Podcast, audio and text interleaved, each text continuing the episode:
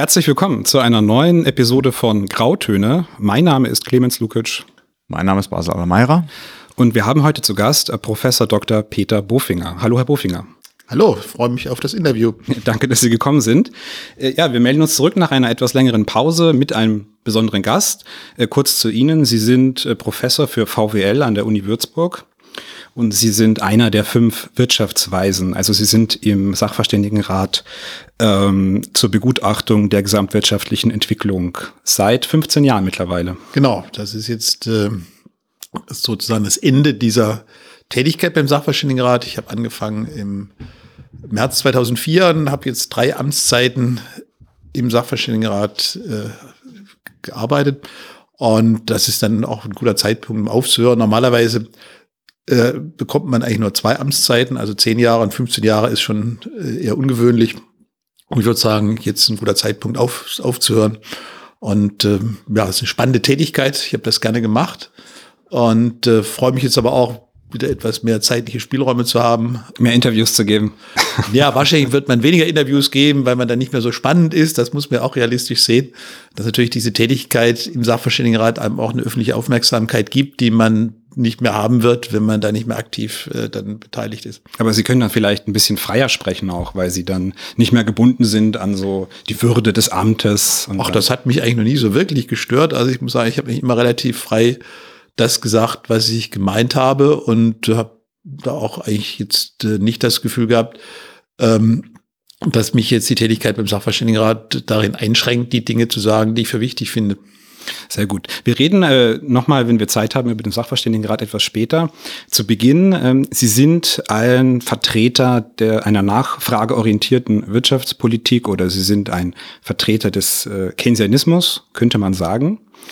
Und wir hatten zu dem Thema Keynesianismus äh, auch schon ein paar äh, Episoden in diesem Podcast und uns leitet so ein bisschen die Frage an, okay, Keynesianismus, was man so weiß, wichtig in der Nachkriegszeit. Also Bretton Woods, da hat Keynes eine Rolle gespielt. Ähm, die Jahrzehnte nach, unmittelbar nach dem Zweiten Weltkrieg waren geprägt von einer keynesianischen Wirtschaftspolitik, sagt man. Jetzt hört man aber auf der anderen Seite auch, dass vor allem die ähm, Strömung des Ordoliberalismus in Deutschland immer eine sehr große Rolle gespielt hat. Also Preisstabilität, äh, Infra Inflation niedrig halten, die Rolle der Bundesbank. Und jetzt frage ich mich, äh, wie passen denn diese beiden äh, Dinge zusammen? Wie keynesianisch war denn die Wirtschaftspolitik der ähm, BRD nach dem Zweiten Weltkrieg? Also ich muss sagen, ich sehe da jetzt gar nicht so einen großen Widerspruch. Für mich ist Keynesianismus, wenn man das für ein breiteres Publikum erklärt, ist was ähnliches wie der Einsatz von Antibiotika in der Medizin. Was meine ich damit? Ein gesunder Mensch kann mit vielen äh, Infektionen eigentlich ganz gut umgehen. Der Körper hat eigene Abwehrmechanismen und mit vielen dieser Schocks sozusagen kommt der menschliche Körper gut zurecht. Aber es gibt eben jetzt Infektionen, die ein gewisses Ausmaß annehmen, wo einfach die Selbststabilisierungskräfte des Körpers nicht ausreichen und wo man eben dann sagt, gut, bevor wir jetzt darauf warten, wie der Körper ohne äußere Hilfe damit zurechtkommt, stärken wir diese Selbstverteidigungs-, Selbststabilisierungskräfte des Körpers eben durch Antibiotika. Und so ähnlich ist das auch mit der Wirtschaftspolitik. Eine Marktwirtschaft ist an sich ein relativ robustes System, hat viele Selbststabilisierungsmechanismen und kommt auch mit vielen Dingen ganz gut zurecht. Aber und das, glaube ich, war die Einsicht von Herrn Keynes. Und das war natürlich die Einsicht, die geschuldet war der Erfahrung dieser großen Depression Anfang der 30er Jahre war, es gibt eben Schocks, die so groß sind, dass die Selbststabilisierungsmechanismen dieses Marktsystems überfordert sind. Und dann kann man natürlich warten, ob das irgendwie von selber wieder in Gang kommt oder man kann eben jetzt versuchen, von außen stabilisierend einzugreifen durch die äh, Finanzpolitik, also Steuer, Senkungen oder äh, Ausgabenerhöhungen oder durch die Geldpolitik und kann versuchen, damit diesen Selbststabilisierungsprozess dieses Marktmechanismus zu stärken. Ähm, und ja, und das ist eben auch, auch sinnvoll ja gewesen in vielen dieser Schocks. Und für mich ist eben, eben die, die Frage jetzt nicht, Keynesianer ja oder nein, weil ein Arzt würde man auch nicht fragen, ob er jetzt Antibiotika ist oder nicht. Gut, da gibt es natürlich auch Homöopathen äh, in, der Medizin, aber an sich, so ein konventioneller Mediziner würde sagen, Antibiotikum ist eben wichtig, wenn ein bestimmtes Ausmaß an Infektion da ist. Es kommt auf die Dosierung an.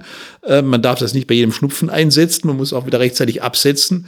Aber es, ich glaube, für einen normalen Arzt wäre das jetzt kein keine Frage, bin ich jetzt für oder dagegen? Und so meine, und natürlich ähm, gehört jetzt nicht nur diese zur Wirtschaftspolitik nicht nur diese diese Intervention im Fall von Schocks dazu, sondern natürlich muss die Wirtschaftspolitik auch dafür sorgen, dass dieser Kreislauf, dieser Mechanismus, dass der äh, von sich aus fit bleibt, dass dass man quasi eine gewisse äh, Vorsorge trifft, dass man dass man eben quasi eine gesunde Lebensführung hat und das all das, was ich so als Angebotspolitik bezeichnen würde. Und deswegen würde ich das nicht gegeneinander ausspielen. Das gehört beides zusammen. Also es kommt darauf an, ähm, ist jetzt Ihre Antwort und das klang jetzt so ein bisschen, okay, Marktergebnisse nicht politisch verunreinigen, außer es gibt eben wirklich einen großen Schock, eine große Krise, die ist nicht mehr, die kann das System, der Organismus, Sie haben dieses Beispiel verwendet, nicht mehr alleine heilen, da braucht er dann Hilfe von außen.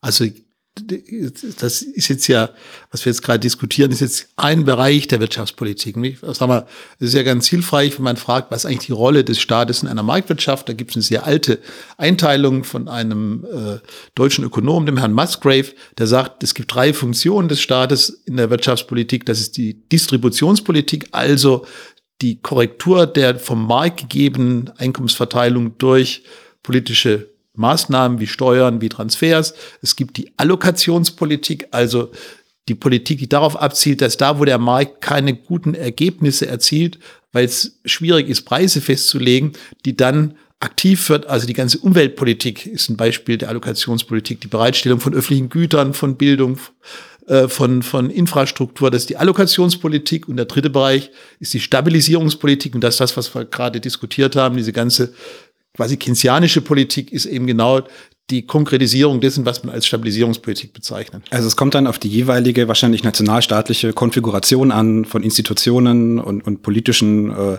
äh Einheiten, wie das dann im konkreten Fall ausgestaltet ganz ist. Genau, ich glaube, es ist ganz wichtig, dass man nicht so ein Schwarz-Weiß äh, Zeichnen macht. Also es gibt eben gibt ja viele Ökonomen, für die ist der Markt äh, das Prinzip des Guten und der Staat das Prinzip des Bösen. Äh, und man muss also gucken, dass man diesen Staat möglichst klein hält. Es gibt sehr viele linke Ökonomen, für die ist der Markt das Prinzip des Bösen, der Staat das Prinzip des Guten. Und ich finde, beides wird der Realität nicht gerecht. Es kommt darauf an, dieses Zusammenspiel zwischen Staat und Markt äh, möglichst optimal zu gestalten. Und das ist dann auch eine schwierige Aufgabe. Das kann man nicht generell machen, sondern muss in jedem Bereich gucken, was ist die Rolle des Staates, wie ist die Rolle des Staates. Und das ist eben dann auch komplexer als das, was sich vielleicht jetzt in so einer Talkshow innerhalb von drei Minuten sagen lässt. Nochmal noch mal eine Frage zum speziellen Fall Deutschland. Also wir gucken uns nochmal Deutschland an und wir kennen ja zum Beispiel das Thema äh, Handelsüberschüsse.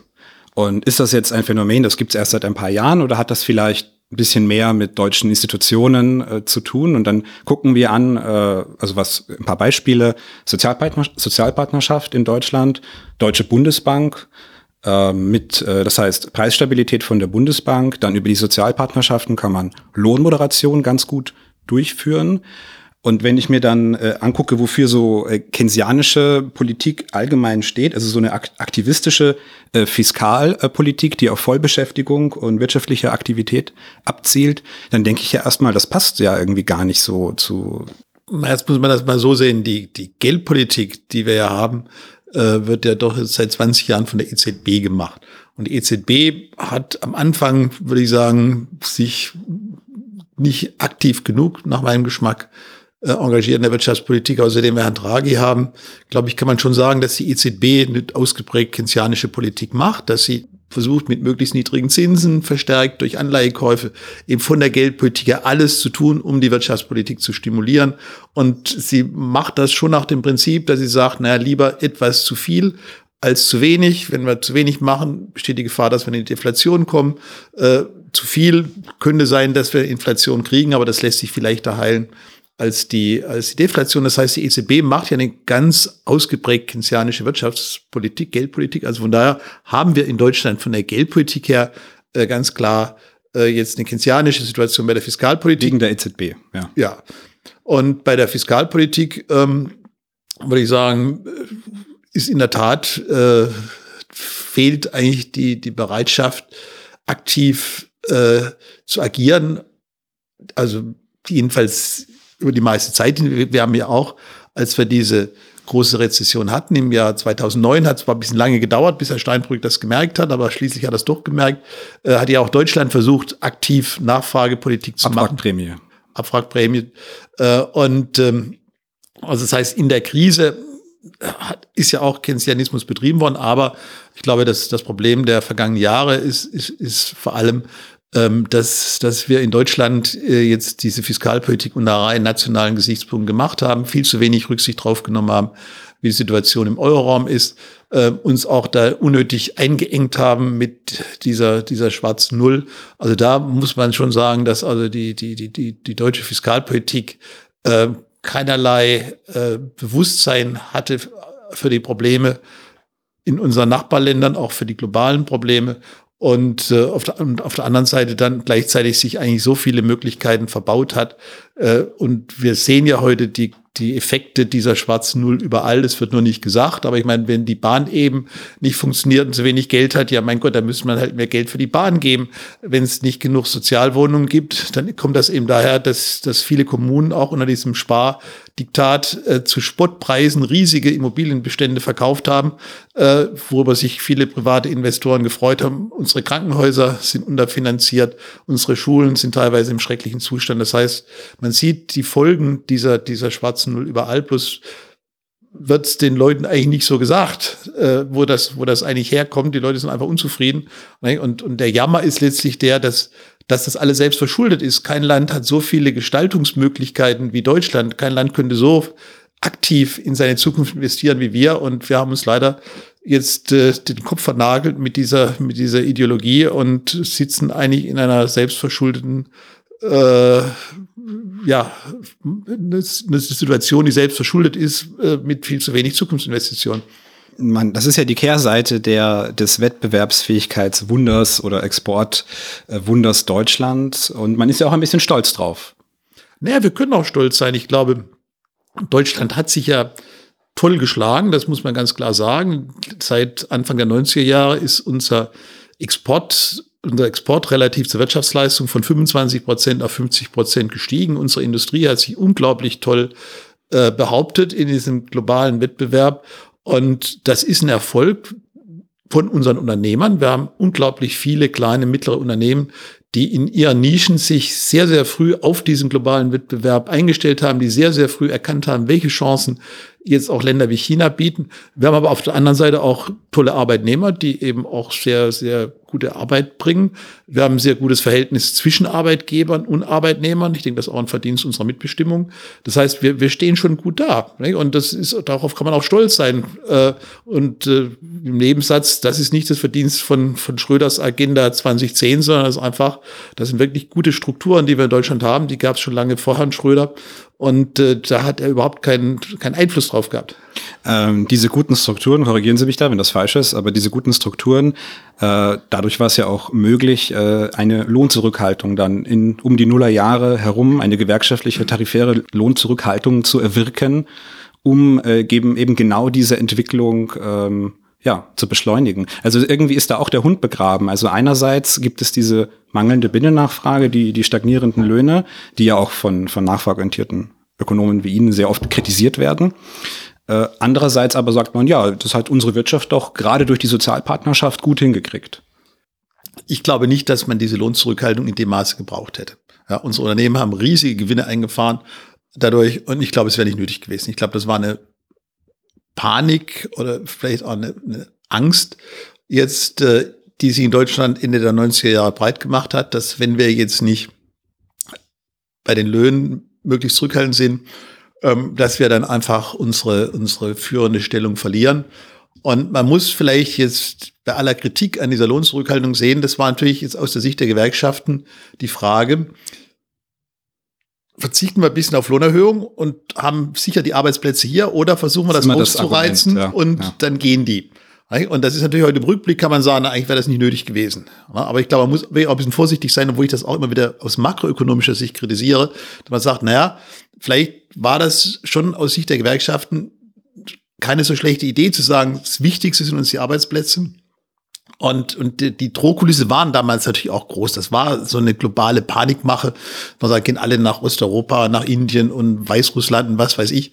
Ja, äh, das, das war wahrscheinlich eine überzogene Drohkulisse. Und, und wenn die Gewerkschaften damals gesagt haben, naja, wir wollen lieber auf der sicheren Seite sein, kann man ihnen das, glaube ich, auch nicht so ganz vorwerfen. Nicht? Es ist natürlich trotzdem ein Problem, jetzt in Europa gewesen, weil wir dadurch natürlich in den 2000er Jahren riesige Ungleichgewichte geschaffen haben jetzt zwischen Deutschland, das eh schon so wettbewerbsstark war, und Ländern wie Spanien, Italien äh, oder Griechenland oder Portugal, die sowieso nicht so richtig wettbewerbsfähig waren, die aber fröhlichere Löhne weiter erhöht haben. Und das war hier eines der zentralen Probleme in den 2000er Jahren, dass man das eigentlich nicht ausreichend adressiert hat, diese, diese Entwicklung. Das konnte man sehen, das war klar, aber keiner wollte, wollte richtig hingucken. In Deutschland, weil man natürlich sonst dann sich selber hätte fragen müssen, ist das fair, was wir machen? Ist das richtig? Dass wir jetzt versuchen, über eine extrem zurückhaltende Lohnpolitik unsere sowieso gute Wettbewerbsposition noch weiter zu verbessern.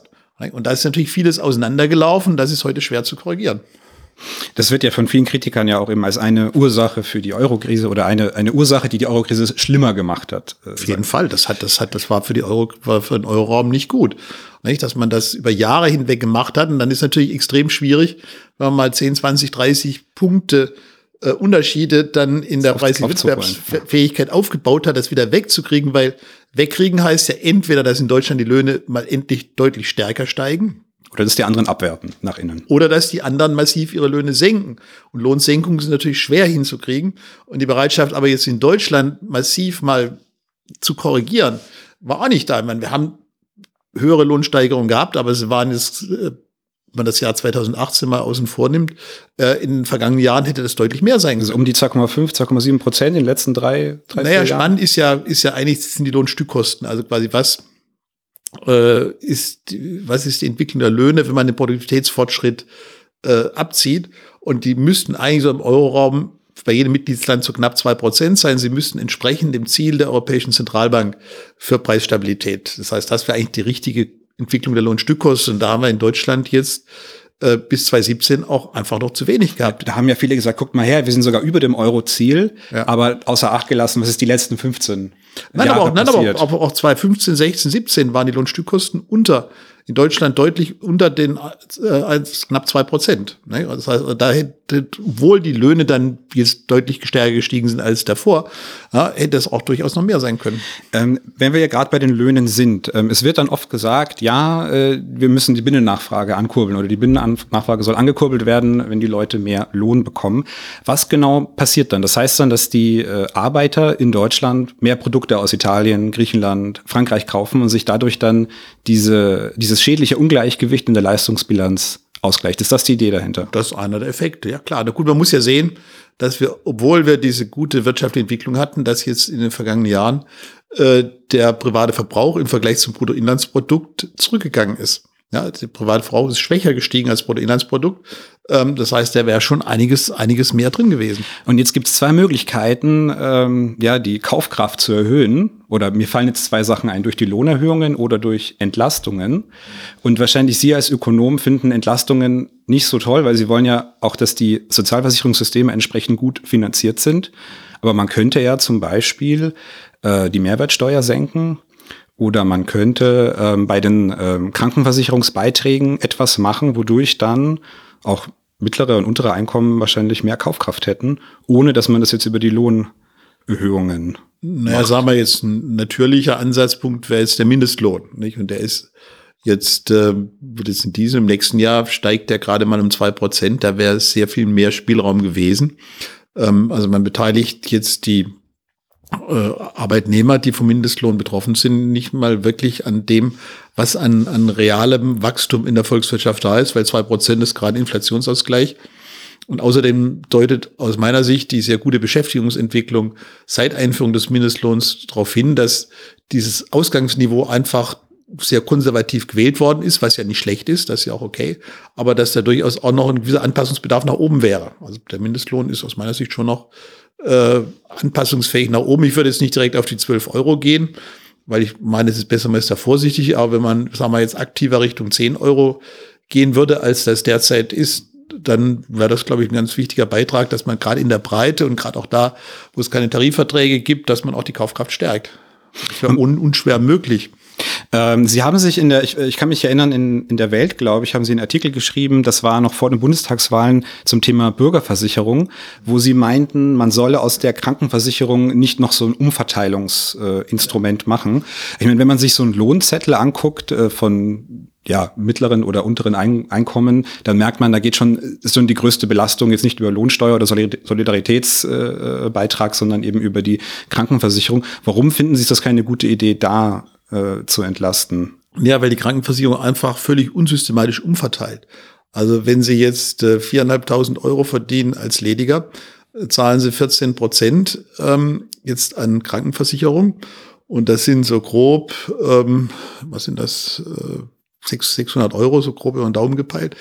Ähm, wenn Sie jetzt ähm, nur 2000 Euro verdienen und Sie haben eine Frau und vier Kinder, dann zahlen Sie 280 Euro für die Krankenversicherung. Jetzt kann man sagen, das ist gut, dass derjenige, der nicht so viel verdient hat, der Kinder hat, dass der weniger bezahlt. Ähm, aber dass jetzt dieser Besserverdienende diesen Transfer bezahlt, ist deshalb problematisch, weil ja jetzt äh, Leute, die wirklich gut verdienen, gar nicht mehr in der gesetzlichen Krankenversicherung sind. Könnte man mit einer Bürgerversicherung dann, die, die da reinzwingen, sage ich jetzt mal. Ja, aber als am anderen. Als nächstes Mal muss man sagen, die gesetzliche Krankenversicherung macht Umverteilung unsystematisch, weil eben die, die wirklich gut verdienen, sind nicht in der gesetzlichen Krankenversicherung, die Beamten sind nicht in der gesetzlichen Krankenversicherung, die Selbstständigen sind nicht in der, nicht in der gesetzlichen Krankenversicherung. Das ist ein völlig unsystematisches Umverteilungssystem und das ist eigentlich nicht gut.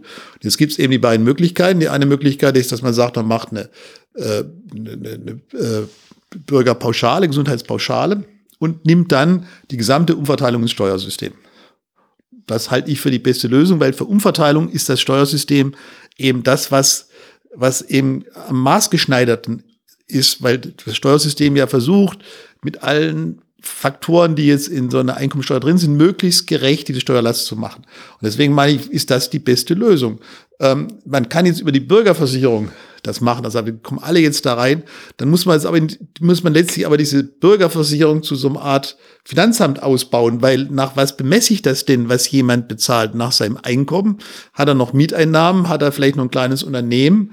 Ähm, und was weiß ich. Und dann merkt man, wenn man das gerecht machen will, dann muss man eigentlich die Bürgerversicherung äh, zu, zu, zum Finanzamt machen. Da würde ich sagen, lass lieber das Finanzamt das machen. Ja, dass es sowieso kann. Nicht? Deswegen meine ich, ist von der, von der Logik her, so eine Pauschale gar nicht so schlecht. Das Problem ist politisch, dass natürlich diese Pauschale, die indirekte Umverteilung, die jetzt in dem System drin steckt, die die Leute schon irgendwie merken, weil sie so hohe Krankenkassenbeiträge mhm. zahlen, gerade die Ledigen und die Gesunden, ähm, die wird dann manifest. Und da müsste natürlich dann deutlich dann entweder den Einkommensteuer erhöhen oder die Mehrwertsteuer erhöhen. Das heißt, man müsste also deutliche Steuererhöhungen vornehmen. Um das wieder gegen Um das wieder rückzukriegen. Das heißt, wenn man jetzt den Einkommensteuertarif erhöht, ähm, um das richtig zu machen, dann das ist politisch schwer durchsetzbar. Aber das wäre eigentlich richtig, dass man eben sagt, okay, die Tatsache, dass wir eben jetzt Leute, die nicht so viel Geld haben, Leute, die Kinder haben, dass die irgendwie bezahlbare Beiträge haben zur Krankenversicherung, das ist ein soziales Ziel, das ist auch wichtig, aber dann muss das eben aus dem allgemeinen Steuertopf finanziert werden. Und das wäre aus meiner Sicht schon die richtige Lösung. Ähm, Lassen Sie uns gleich über Hartz IV sprechen. Äh, Sie haben da ja in letzter Zeit, das Thema ist jetzt auch aktuell äh, in den Medien, äh, sich dazu geäußert und ähm, gesagt, dass es ihm wirtschaftspolitisch, wie haben Sie es gesagt, es war sinnlos oder es war ein Irrtum? Ein Quacksalberei. Quacksalberei. Ökonomische Quacksalberei. Sie haben mal, das war glaube ich die Sendung Monitor, da wurden Sie mal interviewt und da haben Sie gesagt, man hat einfach sich die Zyklen nicht richtig angeguckt. Also man, die Wirtschaft war in einem Abschwung und das hatte jetzt weniger irgendetwas mit zu hohen Löhnen äh, zu tun, ähm, als einfach mit einem normalen Konjunkturzyklus. Also man muss ja jetzt diese Geschichte von fünf Millionen auf zweieinhalb Millionen, das ist ja so die große Story. Dann würde ich sagen, muss man einfach schon mal Ostdeutschland, sollte man jetzt mal aus dem Blick nehmen, weil einfach wir in den 2000er Jahren eben doch noch am ostdeutschen Arbeitsmarkt massiv die Probleme dieser Wirtschaftstransformation hatten, die eben dann doch über eine Million Arbeitsplätze quasi vernichtet hat. Aus meiner Sicht gab's ging es auch nicht anders. Aber wie auch immer, jedenfalls war natürlich diese ostdeutsche Arbeitslosigkeit massiv noch belastet von der Wirtschaftstransformation, von der, ähm, von der deutschen Einheit. Und, und außerdem war es eben ein absolutes Rezessionsjahr. Die Wirtschaft, die Kapazitätsauslastung war extrem schwach. Und deswegen meine ich, muss man, wenn man jetzt so eine Maßnahme wie Hartz IV, die ja jetzt eine strukturpolitische Maßnahme ist, beurteilen will, muss man Jahre vergleichen, in denen die Konjunktur gleich ist in etwa. Und das Jahr 2001 entspricht etwa jetzt von der konjunkturellen Auslastung im Jahr 2016. Und da sieht man, dass wir eben 2016 340.000 Arbeitslose weniger haben in, in Westdeutschland als 2001. Und da würde ich sagen, naja, das ist vielleicht nicht, nicht so äh, fulminant, äh, der Unterschied.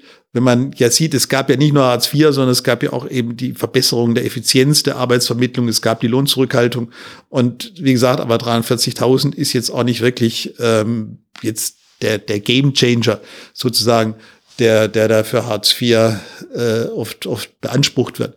Und ähm, ich meine, für mich ist die, die bessere Arbeitsmarktsituation aus, Ausdruck eben dieser guten wirtschaftlichen Entwicklung, die wir hatten. Und, und diese gute wirtschaftliche Entwicklung beruht eben auf dem, was ich vorhin schon gesagt habe, auf total leistungsfähigen Unternehmen, leistungsbereiten und qualifizierten Arbeitnehmern, die einfach eine super Erfolgsgeschichte jetzt äh, global in, in, in, in, den vergangenen Jahren äh, erzeugt haben. Und, und für diese Erfolgsgeschichte brauche ich ehrlich gesagt Hartz IV nicht.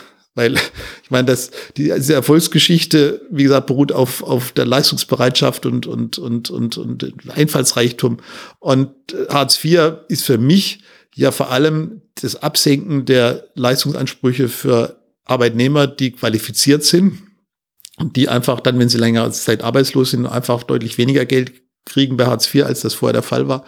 Und dass jetzt die Tatsache, dass man diesen Leuten mehr Druck macht, dass das jetzt ein Erfolg unserer Wirtschaft erklärt, also tue ich mir einfach schwer. Und spannend ist vielleicht noch ein Satz dazu. Man fragt, wo sind die ganzen Arbeitslosen hin, die es 2005 gab. Spannend ist, ein Großteil der Arbeitslosen ist nicht wieder in Jobs gekommen, sondern es ging alle in die Nichterwerbstätigkeit. Die sind quasi alle aus dem Arbeitsmarkt ausgeschieden. Das ist der große große früh verrentet äh, ja wie auch, auch vor allem auch in, in die in die äh, in die Arbeitserwerbsunfähigkeit gegangen das heißt der große Abfluss aus diesem großen Pool von Arbeitslosen in 2005 ging eigentlich alles in die Nichterwerbstätigkeit. Es ist also nicht so, dass die jetzt alle im großen Stil in, in, in neue Stellen gekommen sind. Ihre Einschätzung ist, dass der Druck, der durch die Mechanismen, durch die Sanktionsmechanismen entstehen, nicht unbedingt förderlich ist für die deutsche Wirtschaft. Nun ist ähm, dieser Sanktionsmechanismus jetzt auf juristischen Prüfstand durch das Bundesverfassungsgericht. Ist Ihre Einschätzung, dass es auch gewisse unethische Grundregeln mit einbringt? Oder ist das keine, kein relevanter Faktor für Sie, dass die Leute unter dauerhaften Druck stehen, Existenzängste haben und dementsprechend dann auch Leistungskürzungen haben, wenn sie Bewerbungen nicht annehmen? Also zunächst mal muss man, glaube ich, festhalten, Sanktionen für Arbeitslose, die jetzt nicht aktiv jetzt sich beteiligen an der Arbeitssuche, gab es auch schon vor Hartz IV. Das glaube ich, auch ganz wichtig. Also für mich ist Hartz IV nicht dass die Sanktionen gibt. Die gab es schon vorher. Für mich ist Hartz, der Kern von Hartz IV ist einfach diese Absenkung von Ansprüchen für qualifizierte Leute, die auch relativ lang gearbeitet haben, wo die Lebensleistung einfach nicht mehr berücksichtigt wird und man eben nach 30 Jahren Erwerbstätigkeit behandelt wird wie jemand, der völlig unqualifiziert ist und noch nie gearbeitet hat. Diese Sanktionen ähm, gehören meiner Meinung nach schon irgendwie in ein solches System, denn wenn ich keine Sanktionen mehr habe, wenn jemand jetzt arbeitslos ist äh, und er einfach bei völliger Passivität auch alle Leistungen weiterhin bezieht, dann dreht man natürlich das System von einem unbedingten in ein bedingungsloses Grundeinkommen. Ich meine, Hartz IV und, und auch ist ja quasi ein Grundeinkommen, ein bedingtes, bedingt eben dahin, dass wenn ich äh, jetzt äh, Arbeitsmöglichkeiten für mich da sind, dass ich die auch ergreife und dass ich mich auch aktiv darum bemühe, äh, dass das auch dann daran mitzuwirken, dass ich wieder einen Job finde. Und das finde ich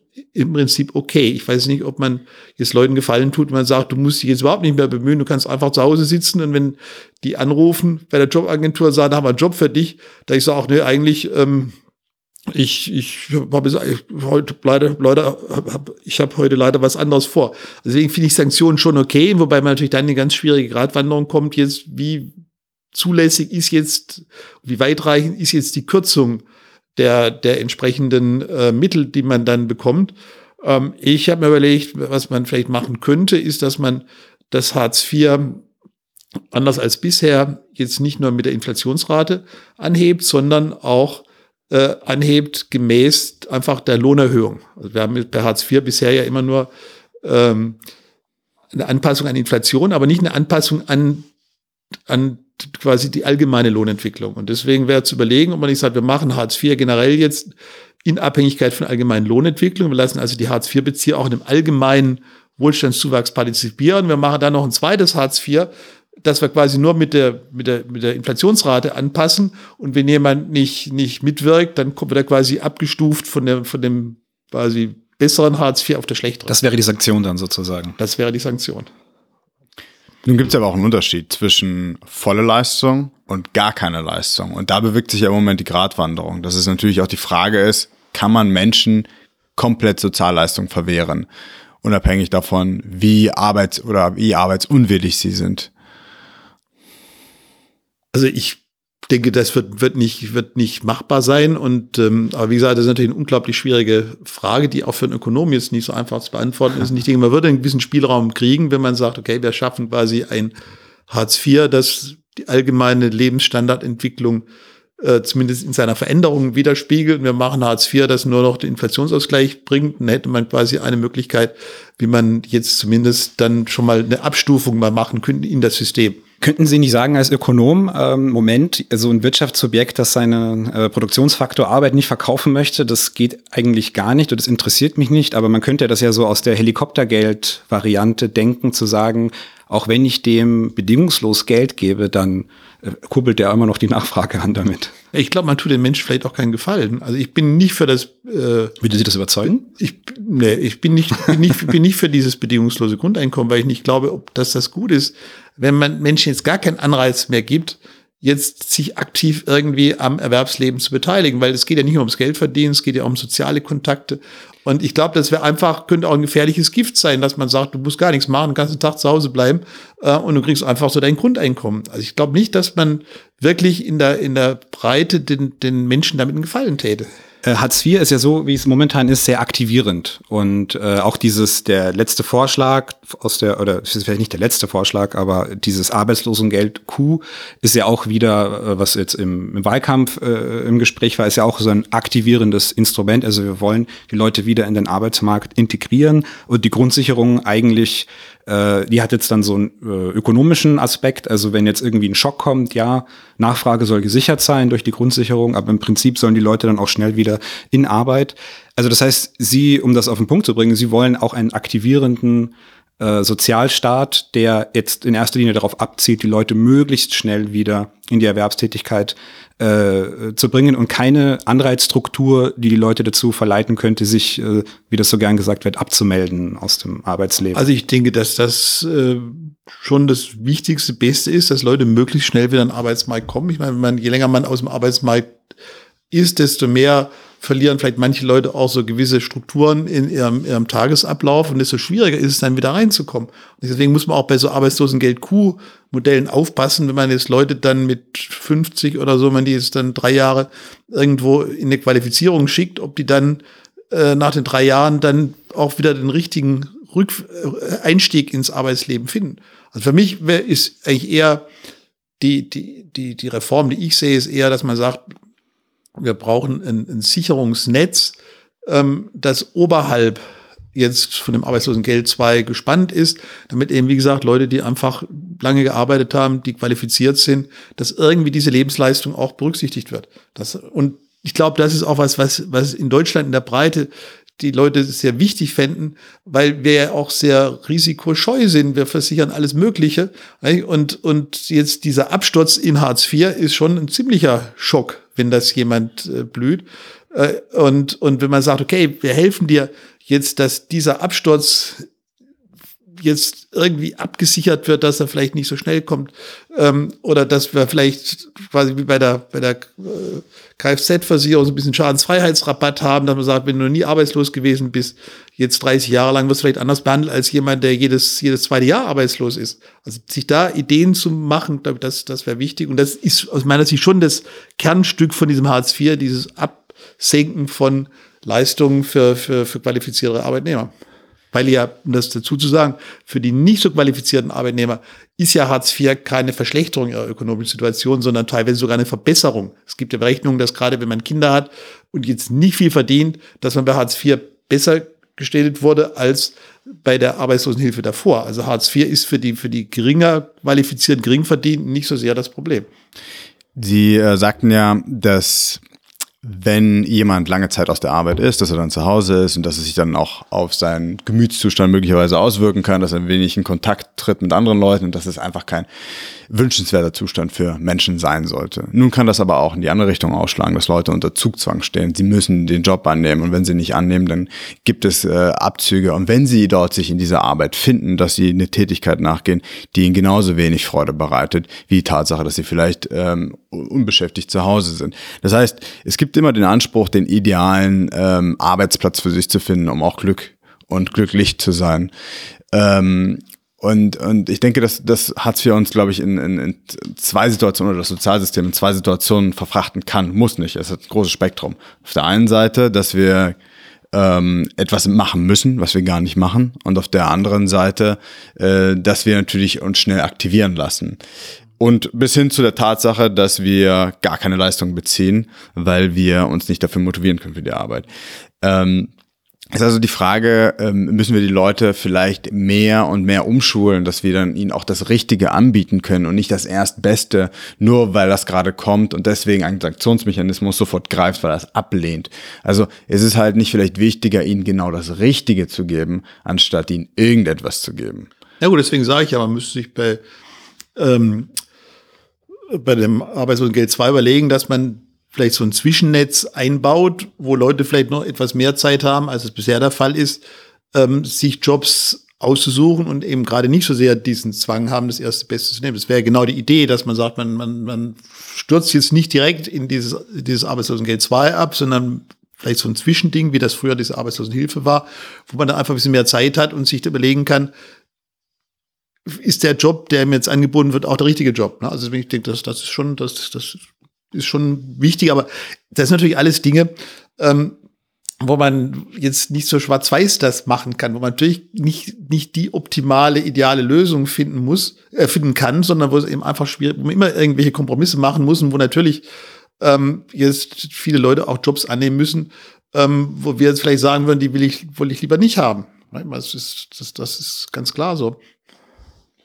Äh, ich würde ganz gerne noch mal kurz über das äh, Thema Europa sprechen. Und zwar über diese Aspekte von Grundsicherung. Äh, und die SPD hat jetzt in letzter Zeit, ich weiß nicht, wie orchestriert das war oder ob das einzelne Stimmen waren, so zwei Vorschläge lanciert. Einmal ähm, eine europäische Arbeitslosenversicherung und sowas wie eine europäische Lohnkoordinierung oder ein, ein europäischer Mindestlohn, äh, hat Hubertus Heil, glaube ich, vorgeschlagen. Und jetzt Erst einmal, das sind ja nur rein makroökonomische Instrumente, also keine Sozialprojekte. Also da geht es, glaube ich, darum. Ja, Mindestlohn wäre schon ein sozialpolitisches Projekt, nicht? Aber gemessen sozusagen ein, ein Mindestlohn, kein nomineller Mindestlohn, sondern natürlich angepasst an die Länder. Ähm, und auch sowas wie eine, wie eine Arbeitslosenversicherung wäre jetzt ja auch nicht in erster Linie da, um ähm, sozial zu sein und irgendwelchen armen Griechen zu helfen, sondern um zu sagen, okay, wie sichern wir irgendwie die Nachfrage ab, wenn wir wieder so einen großen Schock haben äh, wie bei der Eurokrise. Äh, wie sehen Sie denn diese, diese zwei Instrumente für die Eurozone? Also ich bin jetzt kein so großer Fan der europäischen Arbeitslosenversicherung. Einfach deswegen, weil das politisch, glaube ich, schwer zu vermitteln ist, dass man jetzt äh, quasi gemeinsam ähm, Arbeitslosigkeit finanziert und in Deutschland relativ schnell der Eindruck entstehen könnte, äh, mit meinem Beitrag zur Arbeitslosenversicherung finanziere ich jetzt arbeitslose Spanier. Weil wir rekordniedrige Arbeitslosen haben. Ja. ja, und jetzt zu erklären, dass man das so kalibrieren kann, was die Intention ist, dass man sagt, es wird nur die Arbeitslosigkeit finanziert, die zyklisch ist, ähm, ist enorm schwierig, das rüberzubringen. Außerdem ist es nur eine Rückversicherung. Und deswegen meine ich, wenn es darum geht, und das ist ja das Ziel der, der, der Leute, die diese Arbeitslosenversicherung vorschlagen, dass man sagt, ein Land hat jetzt einen besonders schweren Schock. Deswegen geht die Arbeitslosigkeit hoch. Diese Arbeitslosigkeit muss finanziert werden. Und wir wissen aber, dass dieser Schock nur temporär ist. Das ist auch die Annahme, die meistens dahinter steht. Dann würde ich sagen, dann lass doch das Land dieses Defizit, das dadurch dafür erforderlich ist, lass es das finanzieren im Rahmen des Stabilitäts- und Wachstumspakts. Und der Stabilitäts- und Wachstumspakt hat ja durchaus Möglichkeiten, bei schweren Schocks auch mehr Defizit zuzulassen. Und wenn das Land dann Schwierigkeiten hat. Unter hohen Auflagen wahrscheinlich. Ja, ja nö, das, nö, der Stabilitäts- und Wachstumspakt sagt, bei schweren Einbrüchen kann man einfach mehr machen. Und wenn das Land dann Schwierigkeiten hat, dieses Defizit am Kapitalmarkt zu finanzieren, dann ist immer noch der ESM da. Und dann muss man eben zum ESM gehen und dann stellt sich die Frage, ähm, welche Auflagen sind erforderlich. Wenn das Land an sich ganz gut dasteht und das jetzt irgendwie Pech gehabt hat, dann gibt es auch keinen Grund für den ESM große Auflagen zu machen. Und die meisten Anhänger dieser europäischen Arbeitslosenversicherung sagen ja auch, na, das Land soll auch nur was kriegen, wenn es sich so ordentlich verhalten hat. Hm. Deswegen würde ich sagen, es viel einfacher Weg hm. ist, zu sagen, Stabilitäts- und Wachstumspakt hat Spielräume.